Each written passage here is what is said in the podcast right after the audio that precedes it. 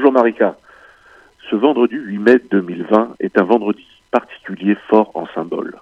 Il est évidemment tout d'abord celui du 75e anniversaire de la victoire des Alliés sur l'Allemagne nazie et la fin de la Seconde Guerre mondiale. Une guerre qui laissera derrière elle près de 60 millions de morts, parmi lesquels 6 millions de juifs exterminés parce que juifs et souvent dans l'indifférence de tous.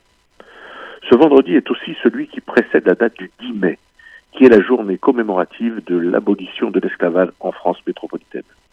C'est le président Chirac qui avait décidé de faire de ce jour le jour du souvenir afin d'honorer la mémoire des esclaves victimes pendant des siècles d'une traite qui a fait de millions d'hommes, femmes et enfants une marchandise déplacée, vendue, exploitée, torturée, dans l'indifférence et au nom d'un racisme honteux, accepté par tous.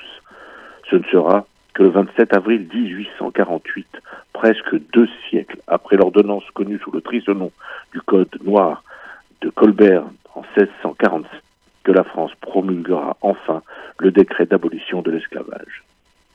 Ce vendredi 8 mai 2020 est également celui qui précède le début du processus de déconfinement. Un pas essentiel à franchir ensemble avec intelligence et vigueur afin de réussir ce retour progressif à une vie à laquelle nous aspirons tous. Ce vendredi 8 mai 2020 doit être pour chacun de nous un moment de réflexion sur ces événements qui ont marqué l'humanité et que trop souvent nous connaissons, dont nous avons entendu parler souvent, mais que nous banalisons trop souvent. L'histoire est notre richesse et souvent un guide pour notre présent.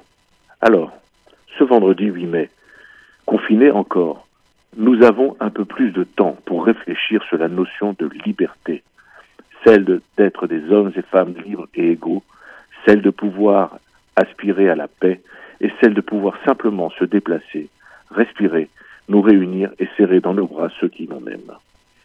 Soyons tous conscients de cette chance et de ces bonheurs au nom des millions d'esclaves, au nom de millions de victimes de la barbarie et au nom de notre envie de vivre. Et si ce vendredi 8 mai s'appelait le vendredi de la liberté Shabbat shalom à tous et bonne fête.